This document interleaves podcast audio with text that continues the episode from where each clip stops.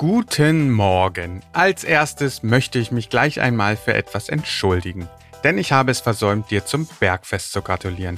Heute ist nämlich der 7. August 2021 und Tag 12 unserer gemeinsamen Bewegungs- und Gesundheitschallenge, die wir im Rahmen des AOK Firmenlaufes bestreiten.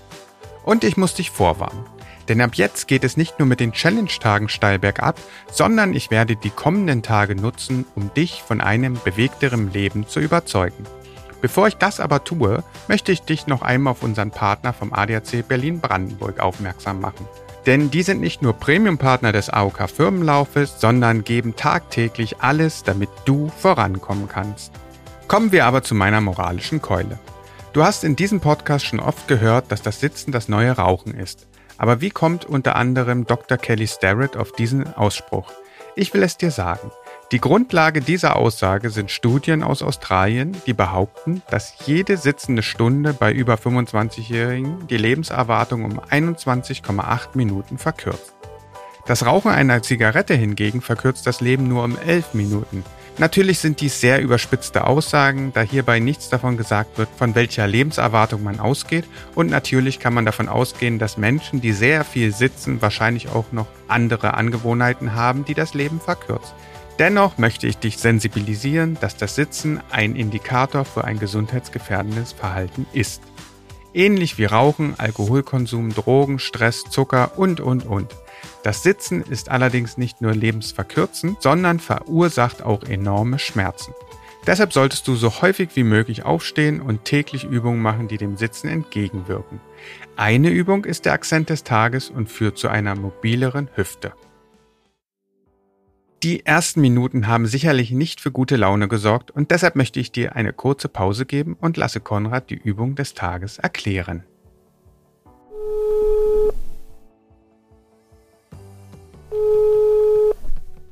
Hallo Konrad. Heute geht es ja um die Flexibilität in der Hüfte. Deshalb wäre es schön, wenn du uns kurz die heutige Übung erklärst und am besten mache ich und der Hörer gleich mal mit. Na, super Idee, das können wir machen. Ist eine sehr, sehr coole Übung, wenn man viel sitzt, was wir ja leider Gottes alle viel zu viel tun. Aber darauf bist du ja schon oft eingegangen hier. Also, bei dieser Übung ist die Ausgangsposition wieder ein aufrechter Sitz, am besten auf der vorderen Hälfte des Stuhls oder der Couch, je nachdem, wo man sich gerade befindet. Ich sitze. Lege nun den rechten Fußknöchel auf dein linkes Knie. Okay. Und um die Dehnung auszulösen, wird nun das rechte Knie gesenkt. Du Mhm. kannst die Dehnung verstärken, indem du mit den Händen ein wenig Druck auf deinem Knie erhöhst. Oh ja. Oh, Ja, jetzt ja. sollte man schon was spüren. Man drückt Ja. quasi das Knie Richtung Boden, hat es ja so eingehakt äh, über den Fuß und merkt in der Hüfte, im Gesäßmuskel die Dehnung. Und ja, gerade wenn man viel sitzt, sollte diese Übung absolut zur Routine werden, damit die Hüfte geöffnet ist. So sprechen zumindest die Fachleute. Und mir tut's gut. Ich mache das sehr, sehr oft und äh, kann es nur empfehlen. Geht auch mal ganz entspannt während der Arbeit beim Sitzen am Büroschreibtisch. Okay, vielen Dank. Bis morgen. Nun hast du so oft gehört, dass das Sitzen dir schadet und deine Hüfte mobilisiert werden sollte. Aber warum ist das eigentlich so?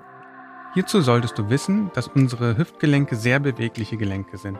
Es ist sogar so, dass das Hüftgelenk die Fähigkeit besitzt, sich in alle Richtungen zu bewegen, wobei dies der eine mehr als der andere bemerken wird.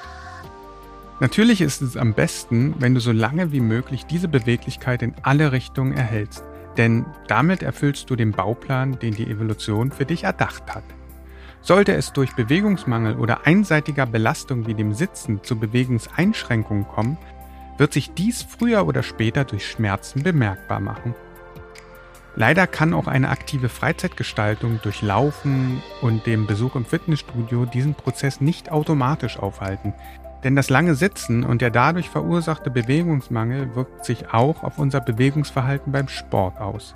Denn fehlt die Beweglichkeit und kann man dadurch die Hüftgelenke nicht optimal kontrollieren, folgt dadurch ein weiteres Fehlverhalten, das wiederum zu Schmerzen führt. Diese äußern sich meist im Rücken, Iliosakralgelenk oder im Knie. Deshalb reicht es eben für Vielsitzer nicht, wenn man sich nur bewegt, sondern jeder von uns muss auch an der Mobilisierung der Hüfte arbeiten. Ach Mensch, alles nur vom Sitzen. Das ist doch gemein.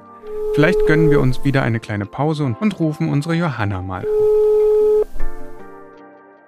Gestern habe ich dir ja geschrieben, dass ich den heutigen Statistikteil gern selbst übernehmen will und ich dich zur Ausnahme mal befrage. Das hast du. Und ich muss sagen, ich habe sogar schlecht geschlafen, weil ich gar nicht weiß, was du mich fragen willst. Oh, das wollte ich nicht. Meine Frage ist eigentlich ziemlich harmlos. Wir werden sehen. Dann frag mal. Ich habe jetzt schon einige Male erwähnt, dass Sitzen als das neue Rauchen gilt. Deshalb wollte ich dich mal fragen, wie oft du gestern gesessen hast. Oh, also eine genaue Zahl kann ich dir nicht sagen, aber ich glaube, das ist schon sehr häufig. Ich sitze beim Fahrradfahren auf dem Weg ins Büro, morgens auf der Couch mit meinem Kaffee, dann sehr, sehr viel den ganzen Tag über im Büro.